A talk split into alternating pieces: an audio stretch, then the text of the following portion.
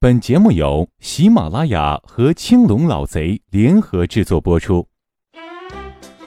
最新的互联网技术，最新的产品趋势观察报告，最专业的移动互联网创业创新报道，敬请收听青龙老贼。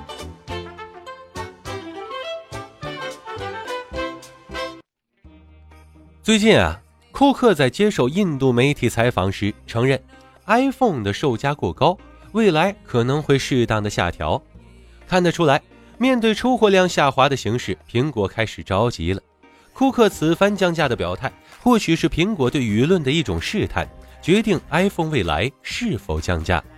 如果单纯从短期考虑的话，降价肯定能带来一定的销量，毕竟价格是阻挡消费者购买 iPhone 的一大门槛。相比安卓手机的评价来说，iPhone 的价格确实偏高，尤其对于大陆的消费者来说，一部 iPhone 可能是几个月的工资。而大陆是 iPhone 的重要市场，这是苹果绝对不能忽视的，也是最具增长潜力的市场。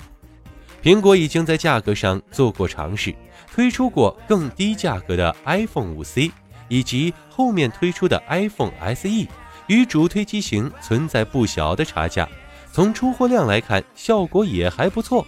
而之所以推出更低价的 iPhone，苹果还是想抢安卓的用户，提升自己的业绩。事实来看，这一策略未必管用。如果真的有效的话，库克就不会考虑降价的事情。用户只是因为价格因素的话，完全可以考虑更低价的 iPhone，而不是降低 iPhone 的价格。道理完全是一样的。既然有低价的 iPhone 没能如愿，那 iPhone 降价也没有什么任何意义。想要购买 iPhone 的用户不会单纯的考虑价格因素，而不想购买 iPhone 的用户再降价也很难打动他们。不可否认，价格是一个很重要的指标，但绝对不是唯一的指标。在这么多的安卓手机中，为什么华为、小米能领先？比他们便宜的品牌很多，出货量却永远无法赶超前者，说明价格不是打动消费者的根本原因，价格只是一个参照指标，很难成为一个决定因素。iPhone 过去推出了低价的产品，其实是在消耗自己的存量，很多用户原本计划购买更高的产品，最后却选择了价格更低的 iPhone。而低价产品却不能带来更好的体验，反而降低了消费者的期望值，让他们以为 iPhone 不过如此。这其实会造成恶性循环，会把不好的体验放大，进而影响到整个品牌。毕竟，更高价格的 iPhone 所能带来的体验则完全不同。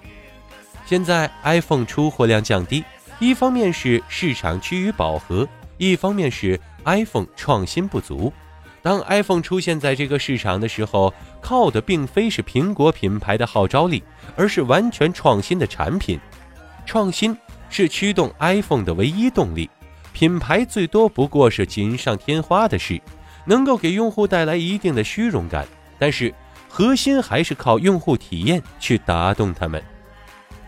这几年的时间里，iPhone 的亮点越来越少了。并不能给用户带来惊喜，用户自然不会持续的买单。一部最新的 iPhone 与老的 iPhone 没多大区别，用户完全没有理由更新换代，出货量下滑也就理所当然了。降价其实就是典型的头疼医脚，用户不买 iPhone 是缺乏新意了，在乎的并不仅仅是价格。过去的 iPhone 能够热销，是能给用户带来期待。给用户带来不一样的体验，而现在却没有了。要提升 iPhone 的销量，最根本的还是解决产品创新不足的问题。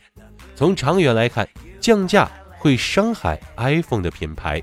毕竟，一个品牌往下走很容易，要往上走却是举步维艰的事。价格一旦降下来，再提价会几乎不可能了。亲爱的听众朋友。感谢您收听由青龙老贼和喜马拉雅联合制作播出的《青龙老贼》专栏节目。今天的节目我们就播讲到这里。想要收听更多精彩内容，欢迎下载喜马拉雅手机客户端。